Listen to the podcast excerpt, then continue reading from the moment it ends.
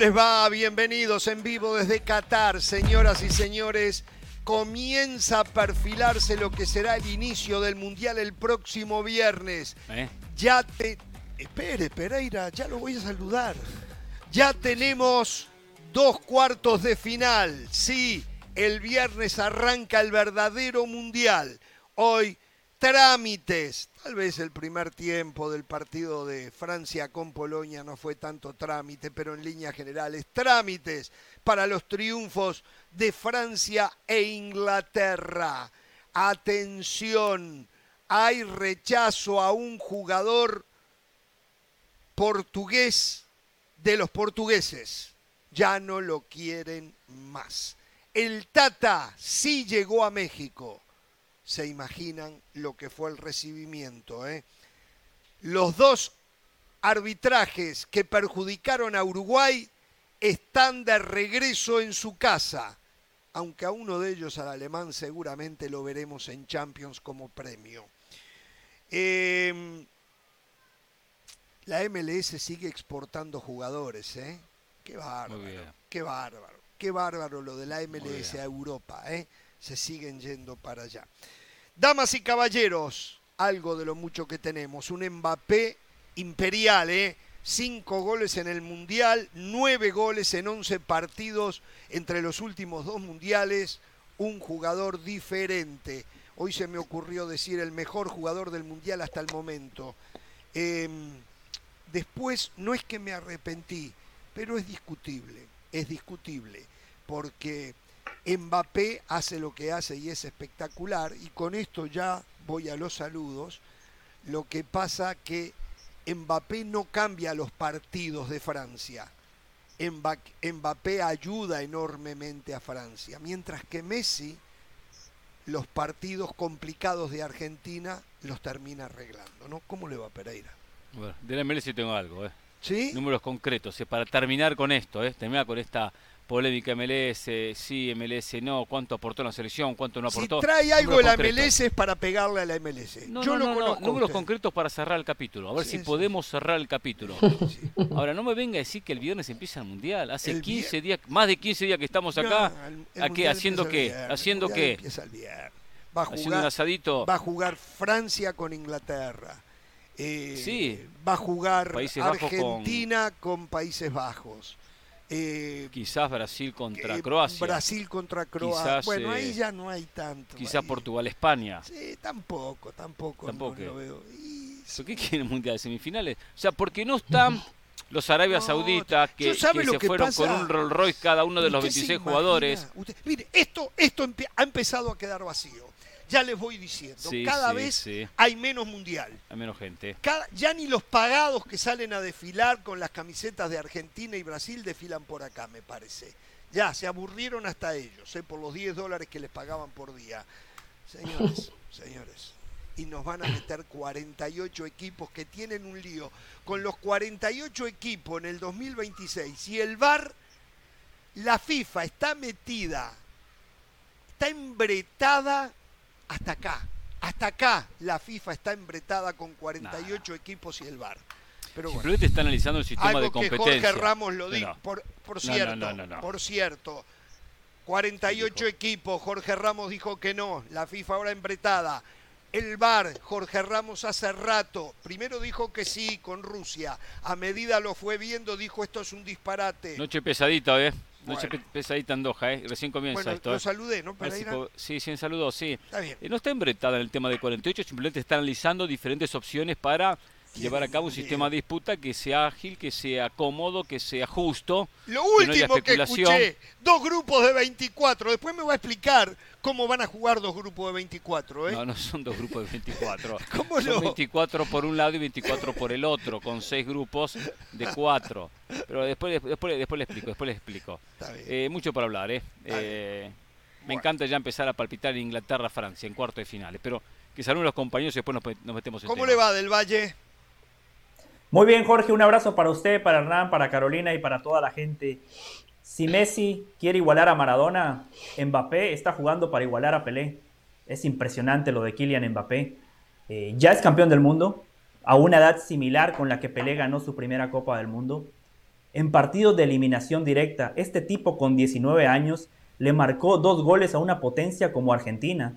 Marcó un gol en la final de Copa del Mundo y hoy en el primer partido de eliminación directa, influyente en el juego, la asistencia, influyente y decisivo en el marcador. No, no nada más dos goles, dos golazos. Es electrizante ver este tipo. Cuando tiene la pelota queda la sensación que algo va a pasar. La verdad, qué afortunados que somos de presenciar este hermoso deporte y ver tipos como Mbappé que juegan no nada más para su equipo, juegan para la tribuna. Y lo de Inglaterra, ya lo hablaremos, pero la gente que vaya al bar de Jorge Ramos y su banda y que vea lo que yo dije ayer de Jude Bellingham. La verdad, la verdad que en este mundial vengo derechito, ¿eh? Un abrazo para todos. Hizo un pase, Bellingham hizo un pase y después jugó, jugó bien. ¿Descolló? No descolló, pero hizo un muy buen pase para el primer gol, ¿eh? que lo inicia Harry Kane. Qué jugador Harry Kane. ¿Cómo le va, señora? ¿Cómo está usted? Jorge Hernán, José, un saludo para ustedes. A ver, fíjense lo que son las diferencias. Francia pierde a Benzema y aparece Giroud. Eh, Senegal pierde a Mané antes del Mundial y ya está fuera del Mundial, ¿no? Por ahí pasa un poco todo, por los jugadores, por la calidad de quienes le acompañan, por la jerarquía. Eh, y, me llamó la atención las palabras de Mbappé cuando dice, estoy obsesionado con ganar el Mundial. Habla del hambre de un jugador que no solamente lo demuestra en la cancha, sino que lo dice abiertamente. Yo no he escuchado, aunque uno sabe que Messi lo quiere, aunque uno sabe que Cristiano lo quiere, no, no son tan tajantes para decir, estoy obsesionado con ganar el Mundial. Hoy lo ha dicho Mbappé y lo demuestra también en la cancha. Jorge, me dijeron que Neymar ya entrena y, que va a venir Gustavo Hoffman en un ratico a, aclararnos esas dudas, así que esperando también a Gustavo Hoffman. Vamos a tener más detalles también, tal vez él nos pueda nos pueda comentar algo en la en relación a Pelé y hablando de eso, atención, atención, porque hay noticias falsas alrededor de Pelé de que falleció. Hasta el momento eso no es verdad no es verdad. Tenemos que aclarar esto, ¿eh? no es verdad, no es verdad. Eh, vamos a ir a la primera pausa y al volver nos vamos a meter ¿eh? en lo que es Inglaterra despachando a Senegal, que hizo bastante, algunos lo daban por muerto mucho antes a Senegal, y bueno, llegó a octavos de final, más allá de que no tuvo a Mané. La pausa, volvemos.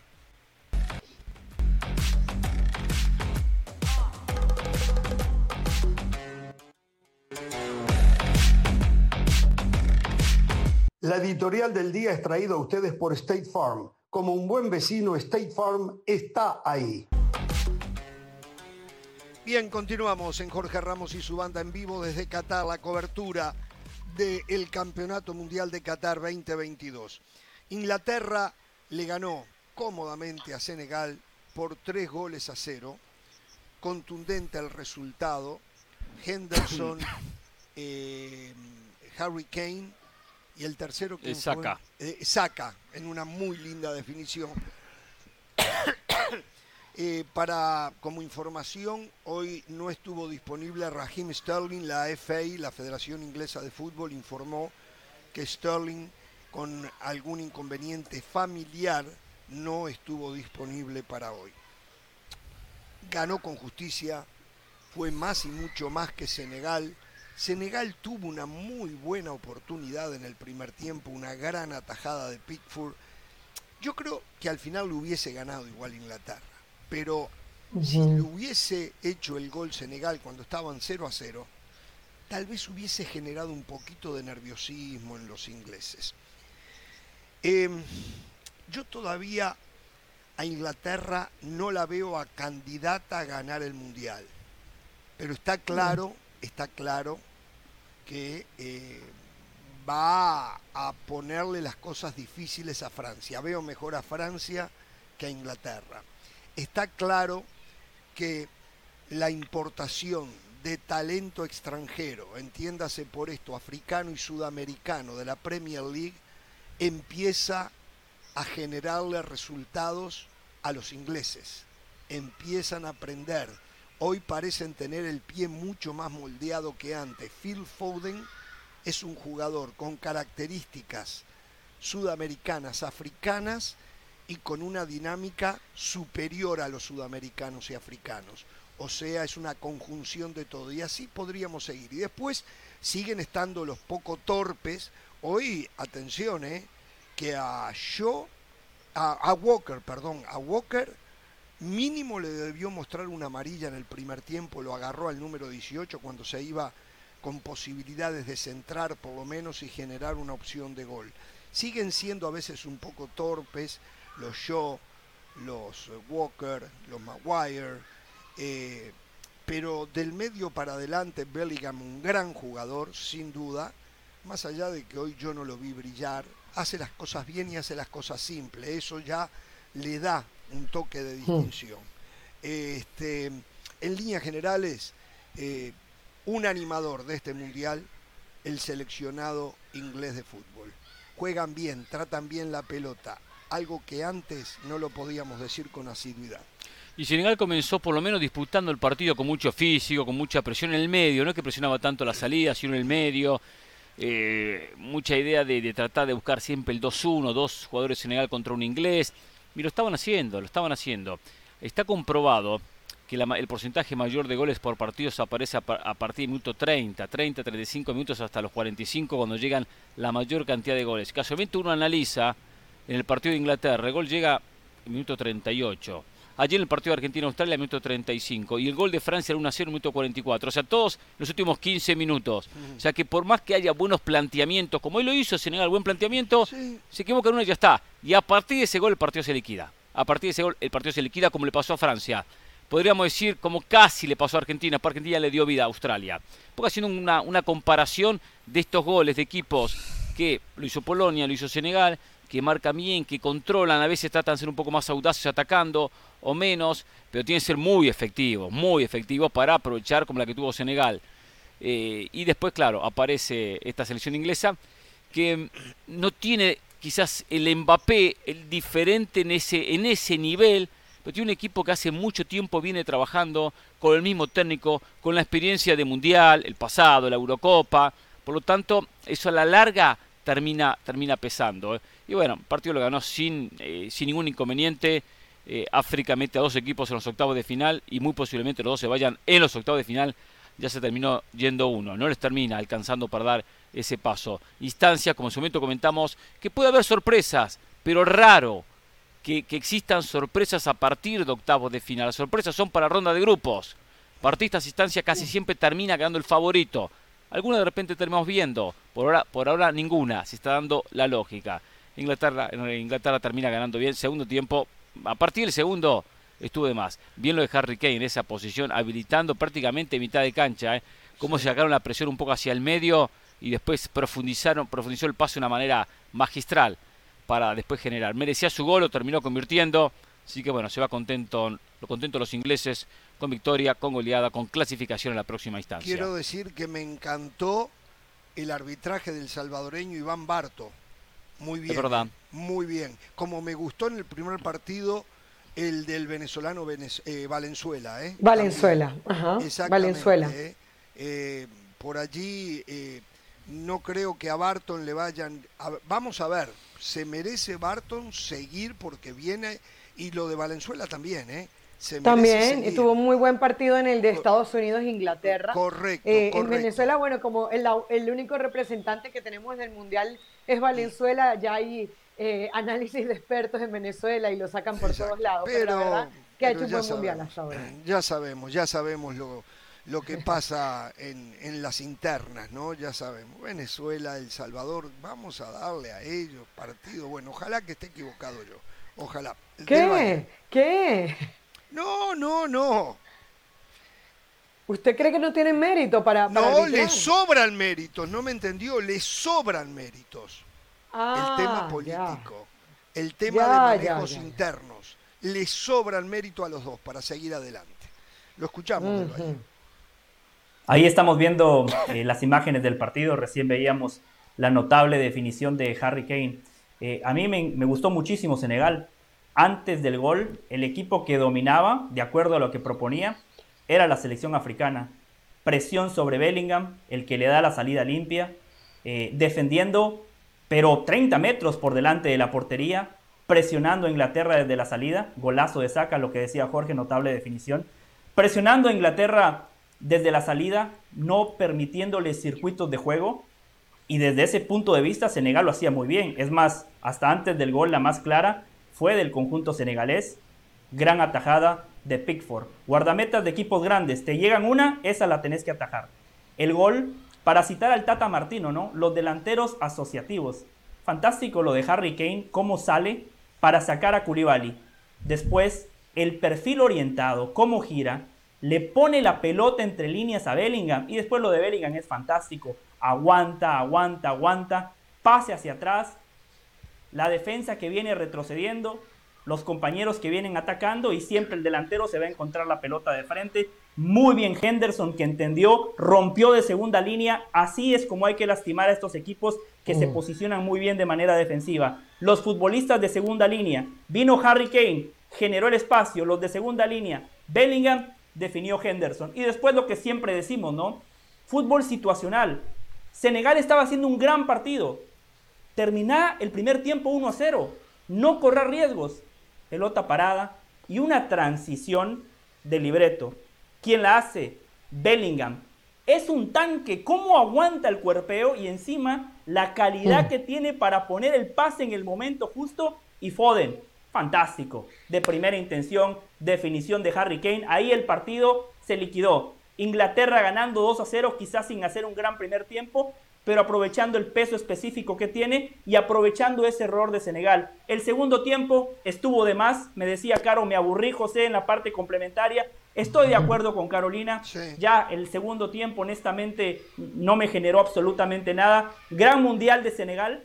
En Rusia 2018 ningún equipo africano llegó a la ronda de octavos de final. Senegal se va perdiendo contra uno de los favoritos para ganar la Copa del Mundo. Murió con las botas puestas, 35 minutos de fútbol muy buenos. En su grupo dejó a una selección de Ecuador que dejó muy buenas sensaciones en la eliminatoria sudamericana. Hoy los senegaleses se regresan a casa pero viendo al sol, porque murieron de manera digna. Sí, a Ecuador lo facturaron frente a Senegal, le cobraron un penal, me acuerdo, inexistente, por más del arbitraje y el VAR.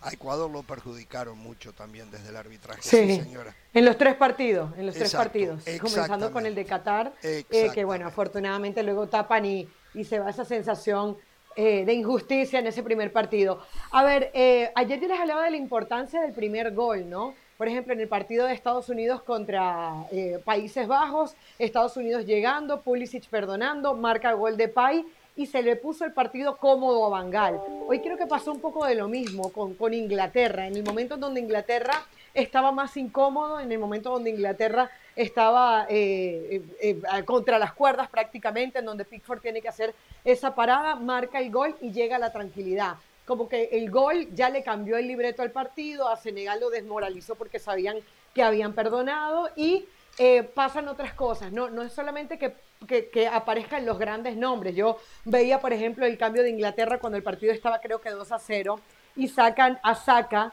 sacan a Foden y entra Grealish y Rafford y uno dice caramba, o sea, tiene de mm. dónde agarrar eh, eh, Southgate. Luego otros equipos no tienen esa posibilidad.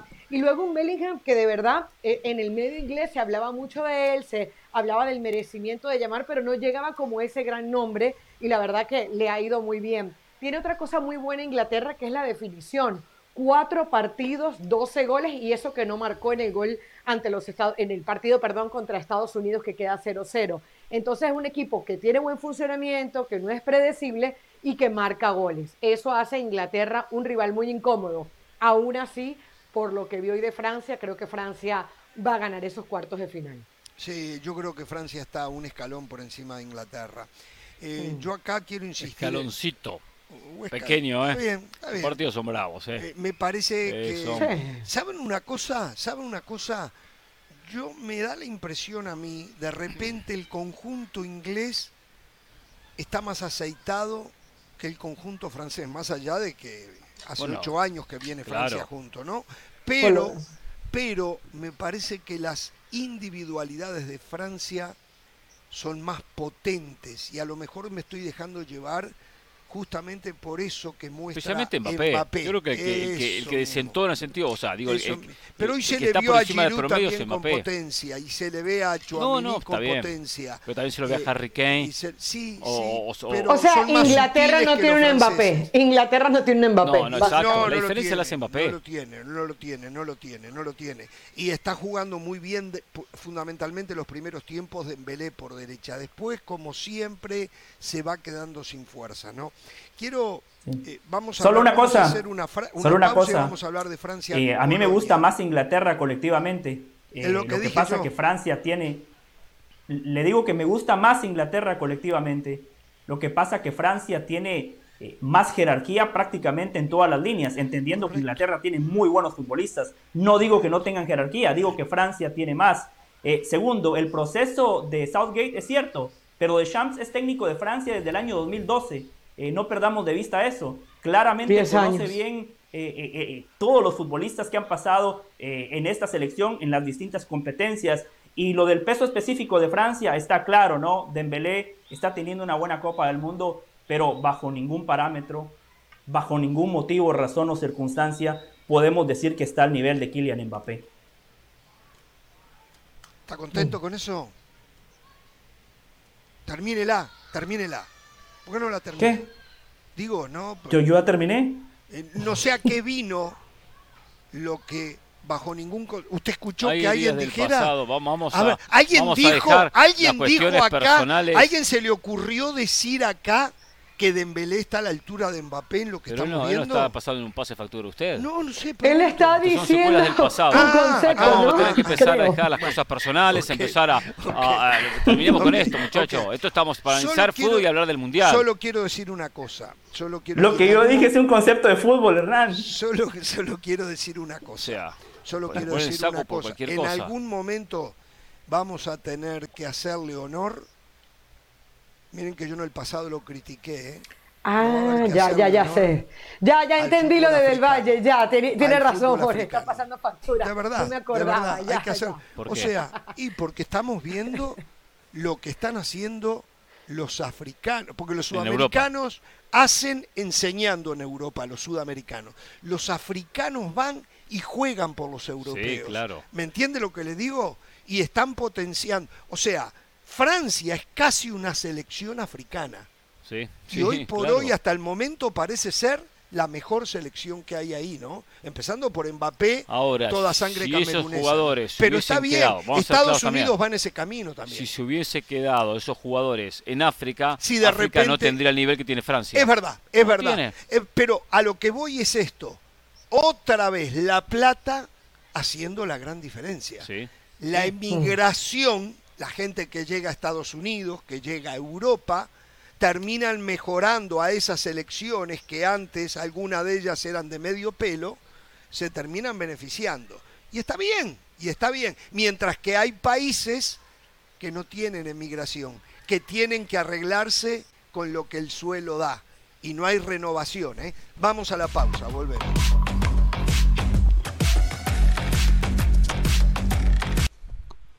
Más allá del juego hay algo en lo que todos vamos a coincidir a todos nos gusta ganar. Por eso tienes que conocer los precios sorprendentemente bajos de seguro de auto de State Farm. Contacta a un agente llamando al 1-800 State Farm. Como un buen vecino, State Farm está ahí. Hola, soy Sebastián Martínez Christensen y esto es Sport Center ahora. Empezamos hablando del Mundial porque buenas noticias para Brasil. Su director técnico Tite ha confirmado que Neymar será de la partida el día de mañana en el partido de octavos de final en el cual Brasil enfrente al seleccionado de Corea del Sur. Neymar se entrenó a las par de sus compañeros por primera vez este sábado después de haber sufrido una lesión en los ligamentos del tobillo. En el triunfo ante Serbia, reiteramos, Neymar será de la partida para Brasil.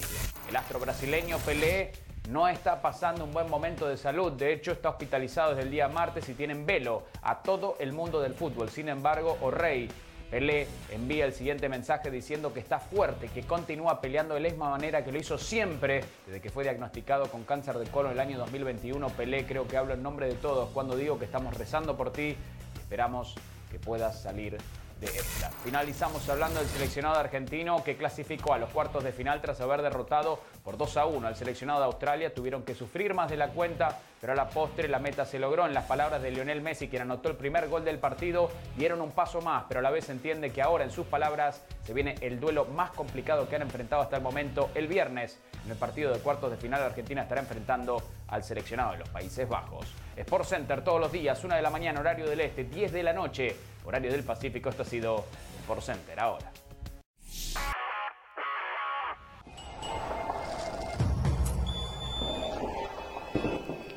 Muy bien, continuamos en vivo desde Qatar. En un ratito se viene Gustavo Hoffman para hablarnos de Brasil, que mañana va a enfrentar a Corea del Sur, una selección brasileña que, por cierto, ayer creo que no lo dijimos, eh, perdió a Gabriel Jesús y perdió a Alex Telles, el lateral izquierdo suplente. No sé cuál, y, en un ratito lo vamos a saber, cuál es la situación de Alexandro, que es el titular normalmente.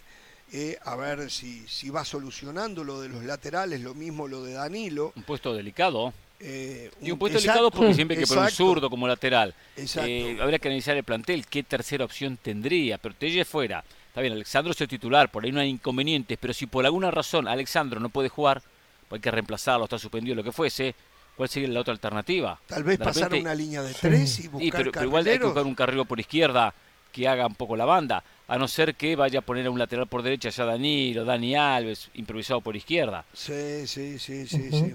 Y rodando a Militao de lateral derecho, que era lo que hablábamos el otro día, ¿no? Que utilizara a Militao como lateral derecho. Bueno, vamos a ver, en un ratito viene Gustavo Hoffman. A primera hora eh, me llevé una grata sorpresa en el primer tiempo con una actitud polaca diferente a lo que había mostrado hasta ahora. Era un equipo defensivo, absoluta y totalmente reaccionario a lo que proponía el rival, jugaba con el posible error de un rival y con eso sumó cuatro puntitos y se metió en octavos de final. Hoy cambió la postura, tuvo un parado más adelante que lo que lo venía haciendo, tuvo una presión alta y media en el primer tiempo, hablo, ¿eh?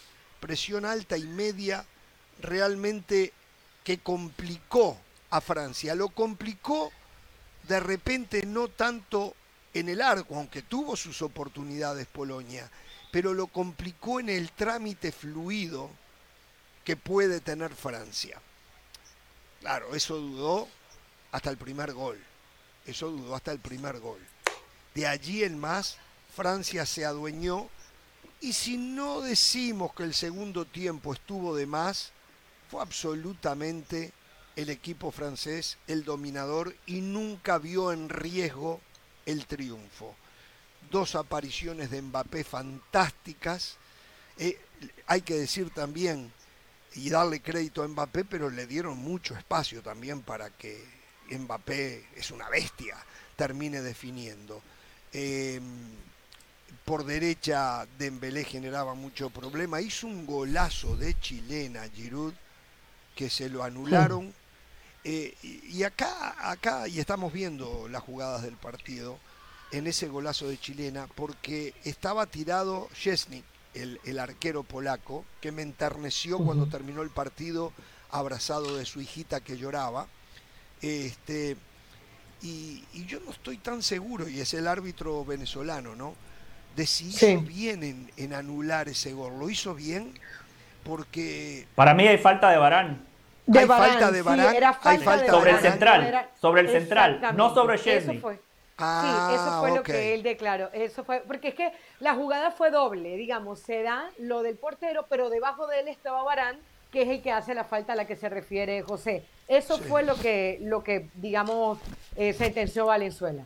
Una belleza, una plasticidad de Giroud que en el Mundial pasado se fue sin hacer goles, hoy creo que superó como el goleador de todos los tiempos en Francia a Titi Henry.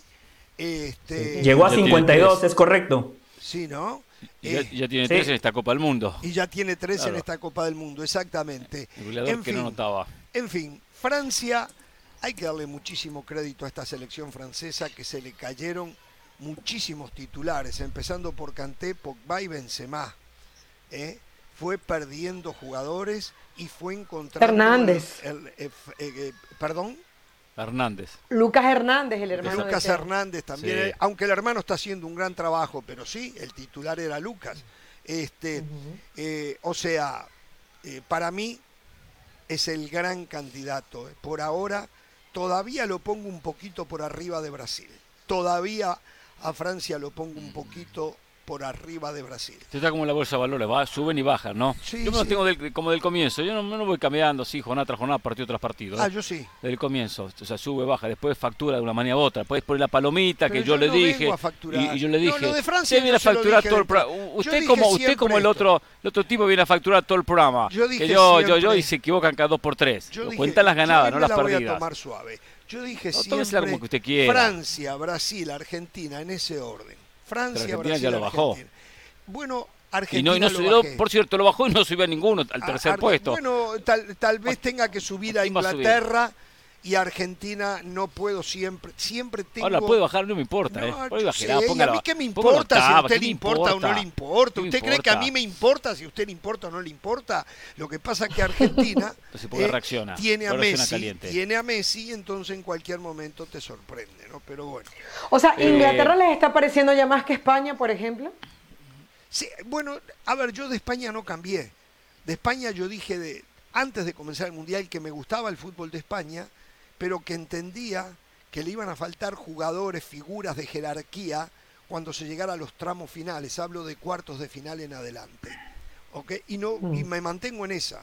Y me mantengo en esa. Quisiera estar equivocado, porque si algo me gusta a mí como defensor del fútbol y no de unos colores cuando no están los míos envueltos, es que ganara el fútbol de España. Es el fútbol que más me gusta. El técnico polaco debe ser el debe ser familiar o debe tener alguna similitud con Diego Alonso, ¿no? Eh, debe ser el, Diego Alonso polaco. me está buscando pelea. Eh, no, por favor, Mire que yo no soy cobarde. Si usted me busca, me va a encontrar. Yo dije que el técnico no soy polaco cobarde. Fue cobarde. Dije que el técnico polaco fue cobarde. ¿Lo dije? No dije, debe ser el Diego Alonso polaco. No se había nombrado la palabra cobarde hoy en el programa, ¿eh? ahora la nombré yo dos veces. Defendió primer partido contra México, al puntito. Defendió contra Arabia Saudita, le salió bien. Y defendió contra Argentina, que cuando salió a buscar el empate le hicieron el segundo y no quería ni pasar la mitad de cancha. Se lo deben haber criticado, por eso cambió su actitud. Y fue como factor sorpresa. Me gustó la actitud diferente de Polonia. Hay que tener el factor sorpresa. Y aguantó 44 minutos con el 0 a 0.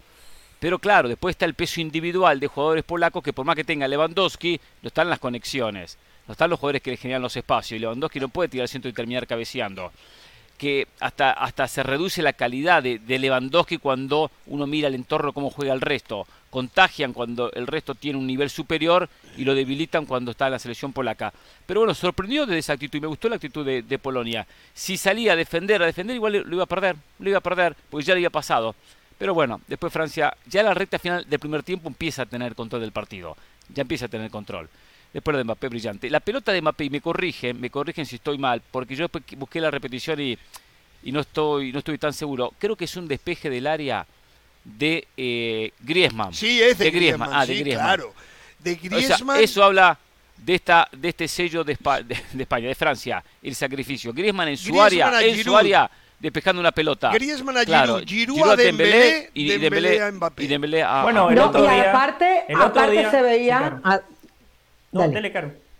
No, es que se vio en la, en la toma, cuando hacen la toma desde arriba, la pelota había subido una barbaridad. Sí. Y Giroud la recibe, pero como si se la acabaran de dar en corto. Fue espectacular la recepción de Giroud. Porque, a ver, como saben que están las cámaras arriba, se vio que la pelota había subido un montón. Luego le da el pase por derecha de Dembélé y Dembélé que se la da a Mbappé con la definición espectacular. Pero fue una jugada, a pesar de que sale de atrás, fue una jugada colectiva maravillosa. Yo se los dije el otro día. Eh, Diego Pablo Simeone ha convertido a Antoine Griezmann en un futbolista completo. Es impresionante lo que hace. La última jugada del primer tiempo es Griezmann despejando en el área de Francia. Es un tipo que se pone el overall. Por él pasa el fútbol en la mitad de la cancha, pero cuando Francia no tiene la pelota, es un marcador más. Se tira al piso. Justo eh, yo tenía para destacar lo de Griezmann, porque lo de Mbappé a estas alturas es elocuente. No, no hay mucho más que decir, nada más hay que verlo jugar en una cancha de fútbol es impresionante, electrizante, vertical, profundo, desequilibrante, te marca goles, la asistencia que le da a Olivier Giroud, porque nada más nos quedamos muchas veces con los goles. Lo que hace mm. Mbappé con la pelota, sin la pelota, eh, fantástico. Polonia, esta era la Polonia que yo esperaba ver en fase de grupos. Lamentablemente, en los primeros tres partidos fue un equipo austero. Voy a utilizar el rico vocabulario que tengo para no herir susceptibilidades. Fue un equipo austero. Hoy coincido con Hernán. A mí me gustó el planteamiento de Polonia. y ojo, ojo. argentino, ¿eh? No me Antes para usted. no me Las jugadas más claras fueron de Polonia. La de Zielinski. Zielinski, hermano, jugase en el Napoli, jugase en la élite del fútbol europeo, la pelota te queda servida. ¿Cómo pateas al bulto? Cambiale el poste, escoge uno de los dos postes y es gol. El remate de Lewandowski que se fue fuera. Polonia, ojo, eh, tuvo sus chances, perdonó. Y cuando tenés enfrente a la bestia, al tipo que está jugando para ser el próximo Pelé, así no puedes ganar. Queda poquito tiempo, Jorge, eh, pero, pero solamente cobarde en comparar a Mbappé con el próximo Pelé. Oh, ¿Cómo?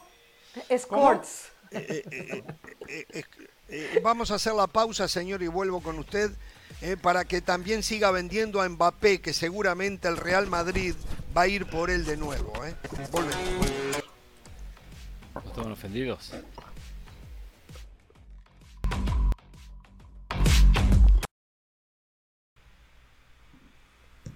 Bien, eh, a ver, eh, algo que me enteré hoy. Hablé con alguien.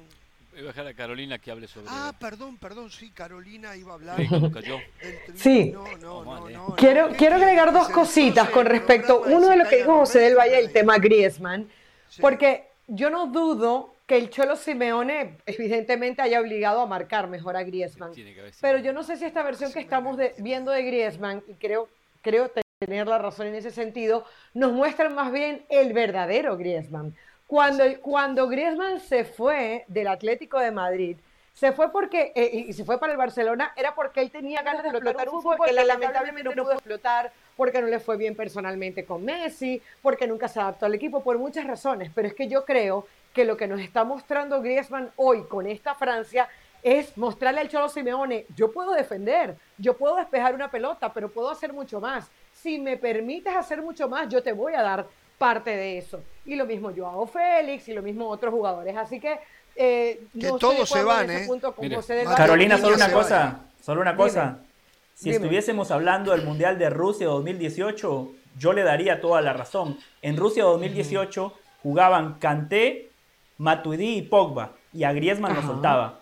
Porque nada más jugaba con dos delanteros, Mbappé y Oliver Giroud, que fijaba los centrales y a Griezmann le daba libertad total.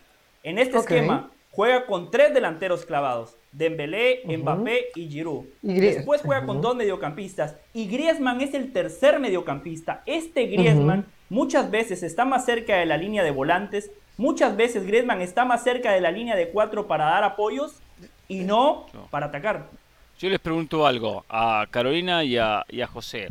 ¿El Atlético juega con juega Griezmann y tiene tres delanteros? No. Le digo a ellos ah. que hablan de Simeone.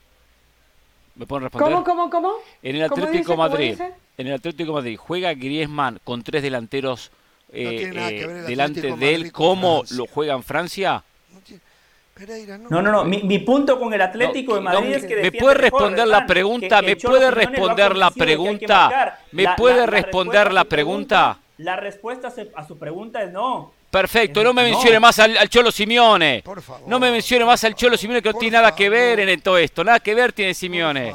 Pero por favor, por favor, a, le gusta jugar a Griezmann con delanteros por delante. Me está mencionando Simeone que tiene que ver Simeone. Que tiene que ver Simeone, no tiene nada que ver en todo esto.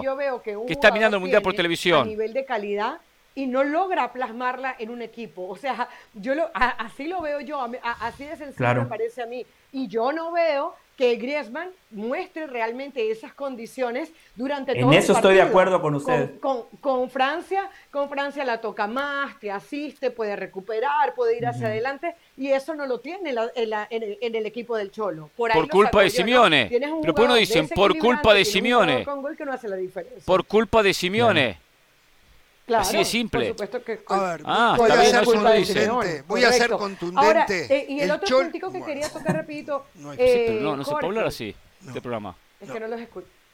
no sé si nos, estaban diciendo algo. Sí, sí, constantemente. simplemente le iba a decir, este Griezmann no tiene ningún punto de contacto con el Griezmann del Atlético de Madrid. Absoluto. No, el Cholo Simeone a Griezmann no le enseñó nada. Que esto quede bien claro. El Cholo Simeone a Griezmann... Es más, lo ha perjudicado por el estilo de fútbol, no solo a Griezmann, a Joao Félix, a Ángel Correa, a Mateos Cuña, jugadores que eran mucho. Es más, al propio Ferreira por izquierda. Ferreira eh, eh, Carrasco. Carrasco, exactamente. Ferreira lo ha perjudicado enormemente. Los cambia, no los respalda. Es un desastre lo del Cholo Simeone. La verdad que no entiendo Hizo qué magia, hace. Mire, mira de Polo. Estamos hablando, estamos hablando estamos del hablando mejor de, equipo del mundial y metemos al Cholo Simeone, pero esto es esto es de locura realmente. ¿no? Se arruinó de Paul, ahora lo está recuperando Scaloni. Exacto, exacto, lo de De Paul. Estoy hablando del Griezmann que se pone el overall, el Griezmann que marca, ah, analicen el concepto por favor, no hablo para usted, claro, porque usted entendió el concepto y su, y, su aporte a mi concepto. Pero ¿cómo no va a marcar? Pero, pero Del Valle, ¿cómo no va a marcar cuando tiene tres delanteros eh, eh, eh, que están jugando por encima de él? ¿Cómo no va a marcar? Aparte, ese es mi punto, ese es mi punto. Pero, pero ¿qué tiene que ver Simeone acá de Sham lo, lo manda a marcar? Porque siempre ha hecho eso con sus equipos. No me, Simeone. Vamos a la pausa, vamos a la pausa. Este programa se descontroló. Viene Gustavo Hoffman ¿eh? vamos a mejorarlo, no hablemos el Cholo Simeone, por Dios, por Dios, vuelve.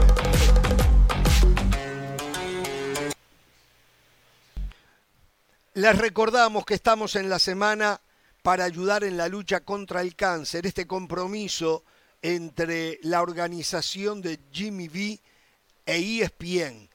Eh, hay un compromiso total, pero precisamos que usted también haga un compromiso moral y una ayuda económica, que puede ser de un dólar si usted quiere, pero que entienda que en algún momento, ojalá que nunca, pero si le llega a tocar en su entorno alguien enfermo de cáncer, usted esté con la tranquilidad que hizo un esfuerzo para ayudar a encontrar la cura. Por lo tanto, ahora mismo le pedimos que vaya a V o vcorta.org diagonal donar y allí done lo que pueda, done lo que realmente usted pueda, no vaya más allá de lo que puede. Si es un dólar, es un dólar. Si son 100 mil dólares, 100 mil dólares. Pero, o sea, no hay cantidad. ¿Está claro?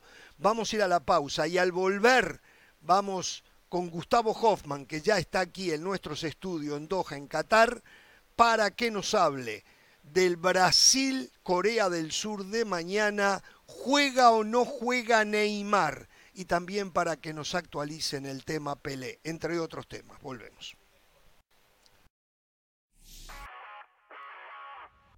Hola, soy Sebastián Martínez Christensen y esto es Sport Center ahora. Empezamos hablando del Mundial, específicamente de los Países Bajos, que ya está en cuartos de final tras derrotar por 3 a 1 al seleccionado de los Estados Unidos. Sin embargo, más allá de estar muy conforme, su director técnico, Luis Van Gaal, redobla la apuesta y dice que piensa genuinamente que los Países Bajos pueden ser campeones en este Mundial. La confianza está en su punto más alto para un conjunto de los Países Bajos que este viernes enfrentará a la Argentina en el duelo de cuartos de final.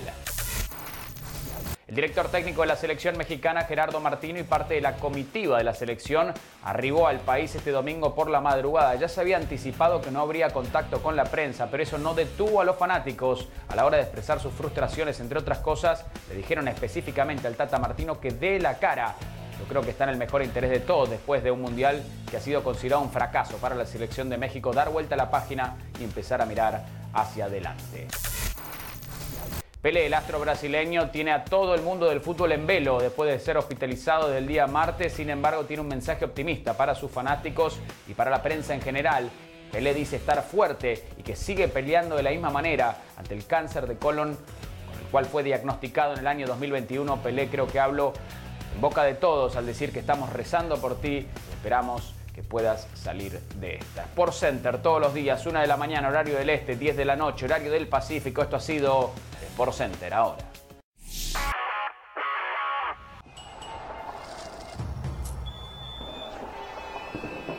Bien, estamos de regreso en Jorge Ramos y su banda y recién veíamos eh, dos temas que deberíamos de abordar aquí en el programa. Uno era la llegada del Tata Martino que fue a dar la cara a México y fue insultado.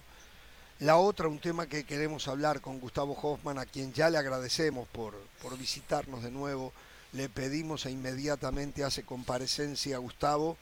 Eh, antes que nada, queremos lo más importante, saber, Edson Arantes do Nascimento Pelé, la realidad de Pelé en estos momentos. ¿Qué información manejas? Vale, una vez más, mucho gusto. Gracias por, estar aquí. Venga, eh, es una situación muy complicada, muy complicada porque Pelé está en una, situación crítica. Su quimioterapia ya no, ya no responde, está en tratamiento paliativo, en una terapia paliativa eh, Calmando dolores, dándole una mejor calidad de vida. Sí, porque lo que pasó fue que Pelé tuvo un cáncer el año pasado, que fue retirado, del pero hizo este cáncer sí hizo metástasis en otras partes del cuerpo también y ahora la quimio ya no ya no responde. Entonces eh, está muy bien cuidado, está en el mejor hospital de São Paulo. De Sudamérica. de Sudamérica. y, venga, no hay mucho, no hay mucho que hacer, hay que, hay que, hay que esperar el mejor, que, que ojalá Pelé, Pelé, Pelé, siga fuerte, que se recupere, que vea a Brasil campeón. Eh, personas que están cerca de Pelé dicen que Pelé tiene eh, eh, señales mejores cuando ve a Brasil jugar en el mm, Mundial. Bueno, mañana va a recibir una mejor Ojalá, ojalá, ojalá. entonces, Pelé, Pelé, ¿sabéis que? Sí, eh, el fútbol en Brasil, y ustedes saben muy bien también, es una manera de expresión. Claro. Es, La, es la principal manera de, del brasileño se expresar. Y el brasileño que mejor se expresó en el fútbol en todos los tiempos de En Brasil, como en Argentina, como en Uruguay, el fútbol no es solo un juego. No, no es solo eh, un juego. Es nuestra manera de expresión a todo el mundo. Fue como el mundo eh, eh, empezó a conocer a Brasil con los mundiales de 58, de 62 y con Pelé, un chico de 17. Yo he visto hoy, por ejemplo, que ah, Mbappé puede tener dos títulos mundiales con 23 años. Pelé tenía dos con 21. y siendo protagonista en 58 y después se lesionó. Vale, y después en 70 toda la gente se recuerda. Ah lo que Pelé hizo en, en México. Entonces, me emociona también porque eh, eh, yo he visto a Pelé una vez solo, solamente una vez. Y, y, cuando tú ves a Pelé, cuando he visto a Pelé, tú piensas... Eh, ¿Me estás hablando, lo viste jugar o lo no, viste No, no, no, personalmente. Ah. Jugar no, jugar, jugar para mí... Yo lo, pude, yo lo, pude, entrevistar, yo estuve Yo con jamás él tuve la oportunidad. y cuando he visto a Pelé, yo... yo jugar, y Ramos lo vio jugar Yo también. lo vi jugar, claro que lo vi jugar. Qué, qué privilegio, qué privilegio. Para mí, cuando he visto a Pelé, yo, yo pensé, es Pelé. Y, y, tú ves una leyenda personalmente es increíble, increíble. Sí, sí, sí, Bueno, eh, yo he estado pidiendo acá y todos, eh, aquellos que creemos que hay alguien más arriba nuestro en el Creador, que por favor elevemos eh, oraciones para que Pelé pueda salir de este momento incómodo. La situación se ve sumamente comprometida. simplemente queda esperar y lo único que podemos hacer es seguir rezando, ¿no? Seguro. Vayamos al partido de mañana. Vamos. Vayamos al partido de mañana. Hoy una grata noticia. Tite ha dicho, ¿cómo es que dicen en, portugués Tite? ¿Chiche? Chichi. Chichi. El, E en portugués muchas veces decimos como un I. Ah, Entonces, chichi. chichi. Bueno, dijo que Neymar mm. mañana juega. Primero me sorprendió porque vi las fotos de su pie, ¿eh? Decimos en mi país una morcilla como lo tenía, sin embargo, lo han recuperado aparentemente, pero mi pregunta es, ¿es titular mañana Neymar o juega si es necesario que juegue porque el resultado no es bueno? Vale. Saludos a Carol y también a José. He visto solamente ahora, perdona. Venga. Eh, Tranquilo, amigo. Abrazo. Abrazos. Hoy en la rueda de prensa en la primera pregunta para Thiago Silva fue sobre Neymar. Y ahí Thiago miró a Tite y ahí. Y Tite fue muy, muy firme. Si, Neymar juega, sí, casi como Cristiano Ronaldo, casi como un sí, no, un sí de Tite. Después, después a explicar un poco más que si entrena hoy, si entrena bien hoy, juega mañana. Ha entrenado. Y Tite también ha dicho en esta rueda de prensa que para él los mejores han que empezar, tienen que empezar. Entonces, eh, eh, indicando que Neymar empieza jugando contra, contra Corea del Sur. Entonces, tenemos ya un equipo probable de Brasil y en este equipo. Paquetá de nuevo con Casemiro en el medio. Lo más probable también, porque en la última respuesta de Tite eh, nos señaló que del mediocampo hasta los delanteros, lo más probable es que Brasil repita la alineación que tuvo contra Serbia. Ah, Entonces con Casemiro, Paquetá, Neymar, Rafinha, Vinicius Junior y uh, Richarlison. ¿Y qué va a hacer con el lateral izquierdo y el lateral derecho donde tiene serios problemas? Sí, venga, Alex Teles, como ya sabemos, está fuera del Mundial, así como Gabriel Jesús. Eh, Alexandro, había una expectativa para que Alexandro eh, jugara mañana. No va a jugar, está fuera, no juega, está fuera oficial, dicho por Tite. Pero Danilo vuelve. Y con Danilo, Danilo será el lateral por la izquierda, con Eder Militão por la derecha. Y ahí los dos centrales de Brasil, los dos titulares, Marquinhos y Thiago Silva. Entonces Brasil tendrá dos jugadores que no, no, no estarán en sus posiciones naturales en las dos laterales, porque Militão puede jugar ahí, pero no es lateral por la derecha. Correcto. Ya ha jugado así en algunos momentos, pero por ejemplo, en Madrid, en Madrid no juega por, como, lateral. Cuando Ancelotti tiene que utilizar un defensor por la banda derecha, utiliza a Nacho o a Rudiger también. Exacto, lo ha Y no a Militão. Y a Danilo no. Y a Danilo, Danilo, Danilo, Danilo ha jugado en esta posición con Guardiola en City Ah, ya jugó así también en Porto, en Juventus, algunas veces eh, juega por la izquierda en, la defensa, entonces también estará improvisado, ¿vale? Pero puede jugar ahí, pero Brasil pierde muy eh, ofensivamente con esos dos jugadores. Gustavo, cuando Brasil se enteró que el rival en octavos iba a ser Corea del Sur y no Uruguay, independientemente que entiendo que se definió primero el grupo, Uruguay. Eh, ¿Por qué tiene que traer Uruguay a Porque quiero saber cómo opinan los brasileños, no los uruguayos. ¿Qué opinan los brasileños? Dijeron, qué suerte, nos toca Corea y no nos toca Uruguay. dijeron, es lo mismo, si a uno al otro le ganamos igual. Sabéis que yo estaba en el estadio en el partido de Uruguay, mm. el 2-0 de Uruguay contra Ghana. también estuvimos, contra Ghana, sí. Y yo sufrí. Yo sufrí porque yo estaba con Uruguay. En los últimos momentos yo estaba en la, en la con la hinchada ya tocando todo porque yo quería el gol, el gol que faltó a Uruguay, pero venga, ahora ya es pasado. Sí, sí, la impresión, la sensación de los brasileños es que ahora es un partido más fácil, porque contra Uruguay hay rivalidad, hay Luis Suárez, hay jugadores como Valverde, que ya conocemos muy bien. Venga, hay, son también, claro, en Corea del Sur es un buen equipo, pero Brasil ha jugado con, con, Corea del Sur hace poco tiempo en un amistoso, ha goleado 5-1. Y, y, a los brasileños de manera, en manera, de manera general ven a, Corea del Sur como un adversario más fácil que Uruguay. ¿Sabe que se dio la misma situación en la Copa América del 19? Y ayer yo lo dije acá, y perdón por esto, ¿no? Pero la Copa América del 19 jugaban Uruguay-Perú. Y Uruguay se encaminaba para jugar la final contra Brasil. En la previa tenía que enfrentar a Chile todavía. Y a Uruguay le anularon tres goles, de los cuales dos goles nunca, nunca se repitieron los videos. Es más, han desaparecido los videos. Recuerdo. ¿eh? Lo de Cavani desapareció. Y ahora pasó lo que pasó con Uruguay. Pasó lo que pasó. Los dos penales que no le marcaron, el penal que le dieron en contra, contra Portugal. Digo, qué casualidad, ¿no? Qué casualidad. Diego Lugano siempre habla Sí, ¿no? De, de, de, FIFA, de, de los árbitros. Gustavo Hoffman, ¿qué opina? Que sí, que. Yo, yo, yo, yo veo, yo veo a Uruguay perjudicado en este partido. Esto seguro. Yo veo a Uruguay perjudicado. Somos cuatro ya. En ah, vale, vale, qué bueno, qué bueno.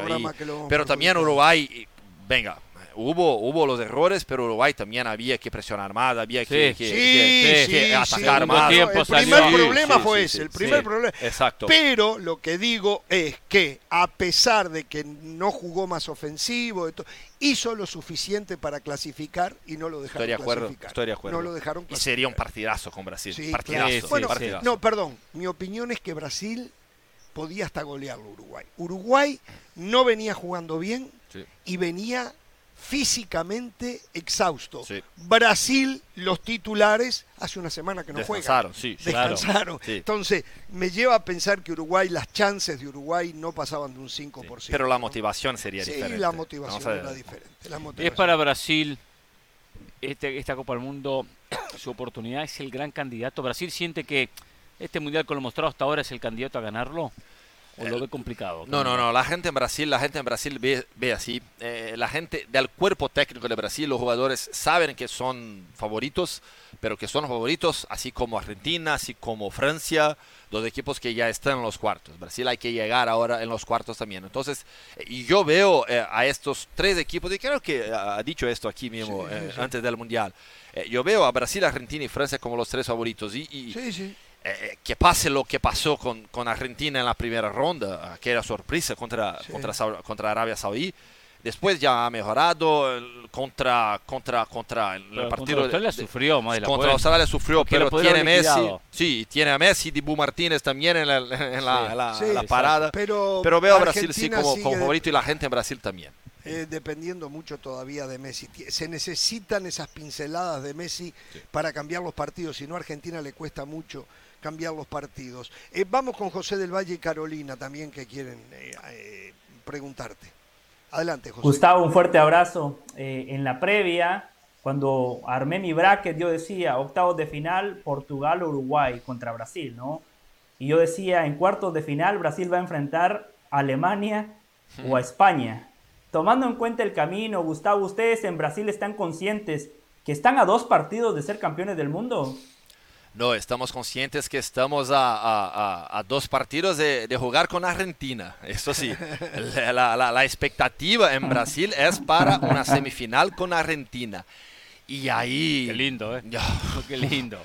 Y ahí será uno de los grandes partidos en la historia del fútbol. Y venga, eh, eh, el último partido semifinal que Brasil jugó, yo estaba ahí y venga, la historia no es buena para Brasil. Entonces... La última semifinal. contra Alemania. Ah, 7 a 0, claro, El 7 a 0 en Belo Horizonte. 7-1, entonces.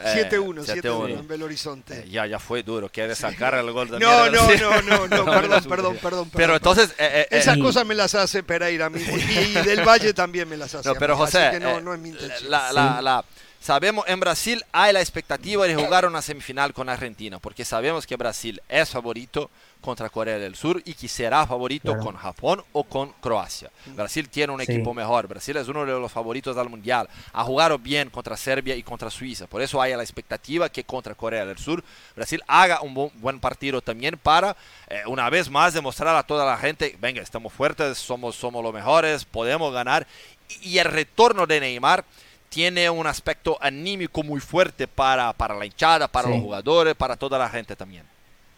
Y Gustavo, una más de mi parte. Eh, comparto lo que usted acaba de decir, la importancia de Neymar. Para mí, Brasil sin Neymar deja de ser uno de mis favoritos para ganar la Copa del Mundo. Así de, de importante Neymar para mí. Pero la decisión, ¿quién la toma? Obviamente Neymar es guapo, es valiente, quiere jugar. Los grandes futbolistas siempre quieren jugar este tipo de partidos. Neymar va a decir estoy listo aunque no lo esté. Pero, Gustavo, si mañana Neymar sufre una recaída, ya no le va a alcanzar para recuperarse y se viene lo más importante. ¿Quién toma la decisión? ¿Neymar, Tite, el cuerpo médico? ¿Cómo se gestiona eso, Gustavo? Incluso no, no te he contestado sobre, sobre Neymar, en qué condiciones llega. Eh, no llega 100%, esto es cierto, imposible llegar 100%, pero llega eh, liberado por el cuerpo médico de Brasil. Venga, está, está liberado para jugar el, punto aquí, José, es que mucha gente en Brasil imaginaba que Neymar podría eh, jugar solamente la segunda parte si el partido sigue difícil, por ejemplo. Claro, es lo que yo pensaba. Sí, pero si Brasil, por ejemplo, el Neymar empieza en el banquillo como suplente, Brasil eh, hace su mejor tiempo en todo el mundial y gana por dos, tres goles al descanso, venga, no hay la necesidad de Neymar. yo, veo, yo lo veo diferente por lo que recién comentaba Gustavo, el tema Tite, que dijo Tite, empiezan los mejores. ¿Qué pasa si va al banco suplentes, entra y se resiente de la lesión? Tiene que hacer dos cambios. Uno para que entre, otro para sacarlo. Entonces entra Neymar. Si no está bien, si no aguanta, si se resiente la lesión, hay un cambio. Y lo saca. Lo cierto, lo analiza de esa manera. Lo cierto es que hay riesgo. Hay riesgo y, hay riesgo con cualquier decisión. ¿Y quién hay que decidir, José? Es Tite. Pero conociendo a los grandes jugadores y conociendo a Neymar, yo te digo que Neymar llega bien y dice, yo quiero jugar, estoy bien y Tite va a empezar con él. Hoy ha dicho que empieza siempre lo mejor, pero sabemos cómo, cómo estas cosas pasan también. Pero facto es, hay riesgo. Hay riesgo si tú empiezas con Neymar en el banquillo, si empiezas con, en el 11 inicial. Hay riesgo de cualquier manera porque Neymar, Neymar no está 100% porque esto es imposible. No, no, no va a jugar también, no tiene condiciones y va al sacrificio. No, no, no, está liberado. Pero hace poco tiempo que sufrió yo, me parece que Gustavo, y yo te hago una pregunta con el tema de Neymar. Ese momento a ver, e, e, esa insistencia de Neymar, yo creo que tiene que ver también mucho con, el momento personal de Neymar. Neymar hace poco dijo en algún momento que, ha pensado en retirarse del fútbol. Es decir, aunque él tenga muchos años menos que Messi, probablemente Neymar piense que este sea su último mundial. ¿Tú crees que realmente lo toma así, que, él dice, no me voy a tomar el riesgo de, de no jugar de titular en este partido que es importante porque es debido a muerte para mi selección? Yo, yo no creo realmente que este será el último mundial de Neymar. Él ha dicho esto, pero no lo creo, no lo creo. Hmm. Eh, pero este es o debía ser el mundial de Neymar porque por, todo lo que pasó. de edad por sí, está ahí y por lo que pasó en 14 con la lesión por lo que pasó en 18, cuando no jugó bien no ha llegado bien y su actúo no fue la mejor también en, en el césped. Entonces este sería el mundial de Neymar y él ha llegado muy bien, estaba muy bien con PSG. Sí, sí. Entonces, él se preparó para este mundial. Sí, sí, se, ha preparado muy este bien. Está focado, estaba focado en ese mundial. Entonces vamos a ver lo que pasa desde, desde mañana. Tengo que hacer una pausa, vamos a ir a ella y, quiero hablar un poquito porque hay que, eh, a ver, hay varias selecciones que se fueron y ya se hablan de cambios de técnico. En Brasil, Chichi esto le encanta decir a los mexicanos, chichi, este, eh, no va a seguir. No. ¿Qué pasa? ¿Ya se sabe quién va a ser? ¿Ya se tiene el nombre? Ya puedo decir ahora. No, no, no, vamos a la uh. pausa. Bueno, a Guardiola no le llegan al precio. ¿eh? a Guardiola no le llegan al precio. Al volver de la pausa, volvemos en Marcelo Bielsa. Volvemos. No, argentino le bien, ¿eh? Un argentino en Brasil, ¿eh? Sí, sí.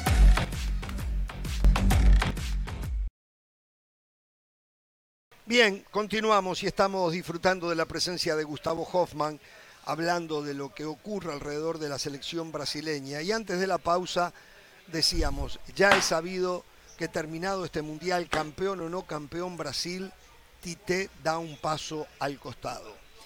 Las eliminatorias, tengo información al respecto, las eliminatorias sudamericanas supuestamente están para empezar en marzo.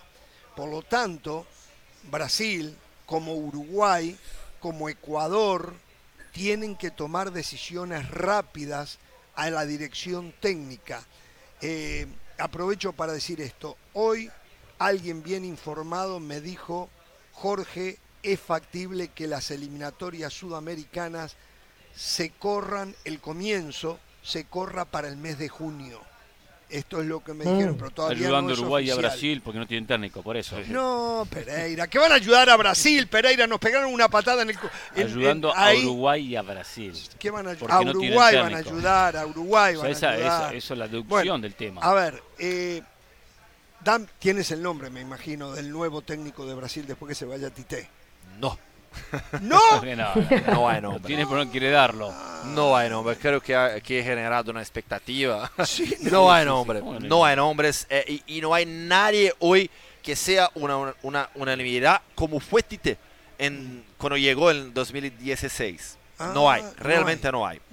Hay entrenadores brasileños de quien mucha gente habla, como por ejemplo Fernando Diniz, que está en Fluminense por la manera ofensiva como juega, pero no tiene títulos en su, su carrera. Eh, se un habla estilo de... Guardiola, un estilo Guardiola, no, no el tema título, sino en la forma de jugar. Sí, sí, exacto. un guardiolista, pero que no gana campeonato. Sí. eh, Dorival Junior, que salió del Flamengo hace poco tiempo, claro. ¿vale? Eh, Renato Gaucho, que ya fue más hablado, actualmente no, no, no, muy difícilmente. Se habla de los portugueses, Ya se habló de Jorge Jesús, que ahora está en Fenerbahce y hizo un trabajo espectacular en Flamengo. Abel Ferreira, que está en Palmeiras, y, ya hace de este Palmeiras, uno de los mejores equipos en toda la historia del fútbol de Brasil. Pero eh, lo facto es que hoy no hay un hombre para suceder a Tite. Pero Brasil, Jorge, ¿soportaría un técnico extranjero? Yo veo, yo veo la prensa brasileña y la hinchada de Brasil muy conservadora con este tema.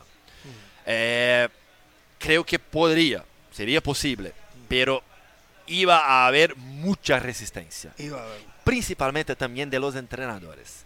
Porque los ah. entrenadores de Brasil, estos son cerrados, no, le Tienen su propio gremio, ya sindicato. Hacen, ya hacen muchas críticas, por ejemplo, a Abel Ferreira, a, ah, Jorge, a Jorge Jesus y a los otros extranjeros también que, que, están en Brasil. Sí, sí, Pecholano en, en Cruzeiro. Sí, sí. No vayan a buscar a Marcelo Gallardo porque Gallardo va a decir que no. Bueno, Atlético Mineiro lo buscó, creo, a Marcelo sí, Gallardo. Intentó, intentó, Pero ahora va a ir Uruguay también por él, me parece de nuevo. Que ya intentó. No, hemos hablado Jorge, y, si me y si me permites una pregunta para Gustavo. Hay Boda ya voy, ya voy caro, ya voy caro. Hay Boda también que hace un trabajo espectacular en, en Fortaleza. Ah, sí, sí. Ah, Dijo, Argentina. Caro, adelante, adelante, Caro. Sí, es que me llama la atención porque, por ejemplo, uno ve en Argentina y ve a los Pochetinos, a los Cholos Simeone, a Gallardo, todos esos exjugadores que hoy son técnicos. E, el mismo Verón, metidos con estudiantes de La Plata. ¿Qué pasa? ¿Por qué el jugador, que son tantos los brasileros y, tan conocidos, no, no hacen ese paso de entrenador? Una cuestión casi filosófica, ¿no? Porque, venga, hay muchos de jugadores, tal vez no tan conocidos, no son estrellas como estos que, que, citaste, que, ha dicho, pero hay jugadores como Renato Gaúcho, por ejemplo. Tite también fue jugador, pero no fue conocido. Pero es facto, Carol, realmente los más conocidos de Brasil. Eh, tenemos actualmente uno que está empezando, Alex, que jugó por la selección, fue ídolo en Fenerbahce. Ah, un eh, volante ofensivo. Sí, sí, sí, el Palmeiras también. no, no, no, no, pelado, pelado. Ah, vale, Alex, camisa 10 de Brasil, de Palmeiras, campeón de, la Libertadores en 99. Vale, que fue ídolo en Fenerbahce. Brasil no, no no es sacar buenos técnicos. Brasil no saca buenos técnicos. No, no, no. no, forma buenos técnicos. Por eso que no hay un hombre hoy. Por eso que realmente no hay un, hombre así. Y, hablamos mucho en Brasil. ¿Qué problema que tiene Yo, yo le quiero decir dos cosas a Gustavo. Sí. sí. No, no, y por ejemplo. Eh, diga, diga, termine, Gustavo. No, no, no, por favor. Gustavo, eh, sobre la eliminatoria, no se preocupe. Con usted de técnico o conmigo de entrenador, Brasil con una caipiriña en la mano se va a clasificar al Mundial de 2026 en esa eliminatoria de mentiras. Segundo, Gustavo, usted que es un tipo como yo, que sabe que la referencia es Europa, usted tiene que aprovechar la plataforma de ESPN y decirle al pueblo brasileño que lo que decía Hernán es lo que yo le iba a decir. Usted y yo, Gustavo, que vemos el fútbol de Europa, yo sé que usted está viviendo un sueño allá en Madrid porque era su objetivo profesional y lo entiendo, lo comparto. Cuando vemos el fútbol europeo, Gustavo, no hay entrenadores brasileños referentes. No los hay, lo sabe usted y lo sé yo. Es momento de buscar un extranjero, Gustavo. es momento de que Brasil dé un salto de calidad y en Brasil no hay entrenadores. Esto, esto es también un indicativo de todo, todo esto que estamos hablando la, falta de entrenadores top en el fútbol brasileño. Porque cuando vemos a Argentina, por ejemplo, Estamos hablando de Gallardo, de Poquetino de, y, otros sudamericanos. Simeone, que a mí no me gusta, pero, sí. Jorge Sampaoli también con su Jorge Sampaoli, podemos hablar, de Pellegrini y tantos otros sudamericanos también. Entonces, eh, lo que pasa en Brasil es una cuestión que la formación de entrenadores en Brasil se quedó abajo del nivel que hay en Argentina. Y eso es un facto también, porque la escuela de entrenadores de Brasil que hay hoy en la Confederación Brasileña de Fútbol es nueva si miramos a lo que pasa en Argentina. ¿Vale? Esta, esta formación en Brasil es muy nueva. Tanto que la, la, formación en Brasil todavía no es reconocida en Europa. Ah, y la de AFA lo es. La de AFA sí. Aunque yo le digo una cosa, a mí la formación no está en el curso que después dan un diploma. La formación está en la intención individual de cada uno de crecer, de aprender, de buscar información, de, ir, a ir, a entrenamientos, de viajar. Ahí donde termina creciendo los técnicos, donde más se capacitan más allá de, por supuesto, lo que es el curso y conseguir el, diploma. Sabes que en Brasil eh, eh, siempre tuvimos una visión del fútbol muy de que el fútbol se juega, aprendemos en la cancha, no hay la necesidad de una formación más técnica. Siempre hubo esto en Brasil y Brasil ganaba así. Pero paró de ganar. Si miramos, por ejemplo, venga, a los, a los últimos 20 años, hmm. Brasil tiene un mundial y una final. Francia tiene dos mundiales y tres finales. Claro, sí, sí, sí. sí. Brasil sigue siendo ¿eh? un, equipo muy fuerte, pero ya no tenemos la superioridad que tuvimos en los 60, en los 70, en los 80, e, con, equipos increíbles. Y yo creo que esto pasa mucho por la formación del fútbol brasileño y por los entrenadores, por la manera de jugar. Entonces, venga, eh, eh, creo que esta, esta cuestión de los entrenadores es algo muy importante para comprendermos el fútbol de Brasil, que, que, que se ha cambiado también. Venga, el famoso Gustavo, bonito Gustavo, cada vez, cada vez, cada vez lo admiro más, Gustavo. Pero... Cada vez lo admiro más, qué refrescante es escuchar sudamericanos que no se ponen la camiseta, que dan una visión pragmática y objetiva de lo que es el fútbol de hoy. La verdad, Gustavo, no tengo sombrero, pero si lo tuviera, me lo sacaría. Si yo fuese Jorge Hernán, me paro en este momento. Y si no tiene cabeza, ¿cómo pretende tener sombrero? Para tener un sombrero primero hay que tener cabeza. Esto que estamos diciendo, hace cuatro años cuando estábamos en Brasil lo dijimos, recuerdo muy, muy, claro, hace, en el Mundial de, eh, hace, hace ocho años en el Mundial del 2014 en Brasil, se hablaba de este tema, del técnico, y se hablaba de otro tema también, la salida de los jóvenes a Europa. Muy jovencitos se van a Europa. Vinicio se fue, fue vendido al Real Madrid, independientemente que el Real Madrid después lo fue trabajando y potenciando sin haber debutado en Flamengo, cuando fue vendido. Después empezó a, lo, apuraron, lo hicieron jugar. dificultad. Por lo menos para que tuviese algunos partidos. ¿Qué tal Hendrik? Ese es el ¿Es tan fenómeno? Fenómeno, sí. Es fenómeno. Estamos hablando de un fenómeno. Sí, veo, veo a Hendrik como un 9 increíble. Es un 9, pero venga, no es un 9 como Harry Kane. Aquel 9 más clásico. yo, yo, yo, yo, digo que es un 9 como Adriano. Agüero. Vale, Nivel delantero, más, más, jugador, más sí, jugador. más un delantero central que juega, sí, que sí, que hace el juego combinado, que, sabe jugar, vale. claro que Kane es casi un 10. Yo, yo digo más de la manera clásica, vale, como un Haaland también. Entonces, porque uh, Hendrick es más bajito también, pero es un fenómeno, un, tipo increíble eh, para hacer goles, dispara muy bien y, y para su edad tiene un nivel de juego ya hay una, una, una, lectura de juego increíble y ya está jugando con Palmeiras en el, en el profesional. Incluso ha jugado seis partidos solamente en el campeonato de Brasil y ya fue elegido eh, la, la, revelación del campeonato. ¿Está arreglado ya con el Real Madrid? No, no, no, todavía no, todavía no. Madrid quiere, quiere a, a, a Hendrik. Juni Calafá, que es un director brasileño De, Real Madrid, ya, ya hace los contactos con Hendrik, pero también hay contactos de Chelsea y Paris Saint-Germain. Ah, sí. Sí, sí. Son los tres clubes. Barcelona no. Barcelona, sí. Barcelona, hemos hecho, eh, eh, mi compañero en ESPN Brasil, eh, Mendel Bidlovs, que ha hecho una entrevista aquí en Doha con Xavi. Sí. Y Xavi ha confirmado que le presentó a Hendrik el proyecto de Barcelona. ¿Ah, sí? Sí, sí. Entonces también quiere, pero los más fuertes, por lo que sabemos ahora, son Madrid, eh, PSG y también a Chelsea. Eh, ¿A través de la plata o a través del deseo del jugador? Plata, pero en este caso seguro que eh, el jugador va a decidir. El jugador va a decidir cómo, cómo, cómo pasó con Neymar. Sí, sí, cómo pasó con Neymar, cómo pasa, cómo pasa con, cómo pasó con Rodrigo también. Rodrigo tiene una historia increíble porque Rodrigo llegó el día de la decisión y esto, y esto Rodrigo contó a mí en una entrevista hace poco tiempo. El padre de Rodrigo llegó en la sala Rodrigo estaba así sentado y el padre de Rodrigo llegó con una camiseta de Barcelona y otra de Madrid. Y ha dicho a Rodrigo, decir, hmm. esto pasó, Rodrigo me ha dicho. Y ahí eligió a Madrid. Qué, bien, qué buena historia. Bueno, Hernán siempre habla de la toma de decisiones, Hernán. Usted habla de la toma de decisiones. Para los clientes. el jugador siempre decide. el jugador siempre decide. Juega en el mejor equipo del mundo, no juega Europa League no juega en un equipo que, da pena. Qué decisión. Qué ¿eh? lujo es contar con Gustavo Hoffman, ¿eh? de verdad. Muchísimas gracias.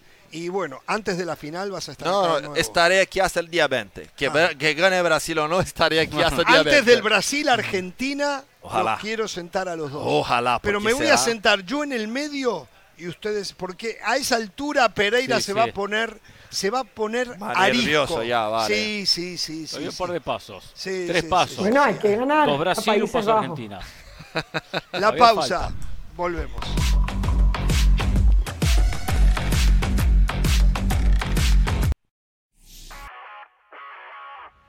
Hola, soy Sebastián Martínez Christensen y esto es Sport Center ahora. Empezamos hablando del Mundial porque buenas noticias para Brasil. Su director técnico Tite ha confirmado que Neymar será de la partida en el duelo de octavos de final del día de mañana, en el cual Brasil enfrente a Corea del Sur. Neymar se entrenó a la par de sus compañeros por primera vez este sábado, desde que sufrieron una lesión en los ligamentos del tobillo en el triunfo ante Serbia. Reiteramos, Neymar titular para Brasil en su duelo de octavos de final. Hablamos del Mundial del 2026. Sí, no terminó este, pero ya pensamos en el próximo a disputarse en los Estados Unidos. ¿Por qué? Porque ya está confirmado que serán 48 los equipos. Lo que no está confirmado es el formato.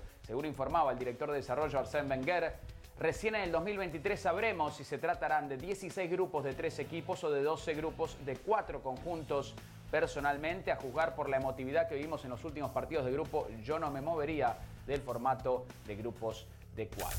Hablamos ahora de la selección mexicana de fútbol. Está claro que quedaron a deber en esta Copa del Mundo tras quedar eliminados en la fase de grupos.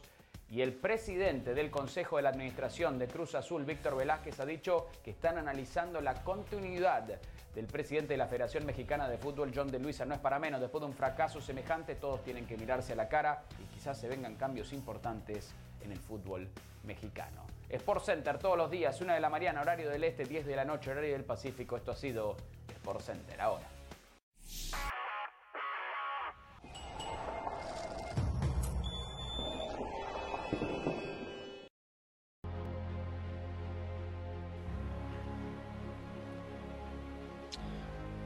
Les recordamos que estamos en la semana para ayudar en la lucha contra el cáncer, este compromiso entre la organización de Jimmy B e ESPN.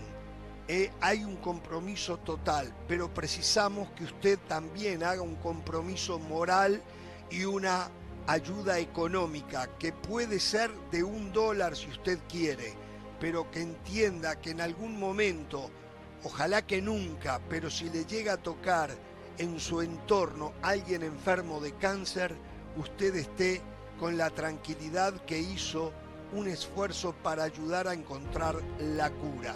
Por lo tanto, ahora mismo le pedimos que vaya a v o vcorta.org diagonal donar y allí done lo que pueda, done lo que realmente usted pueda, no vaya más allá de lo que puede.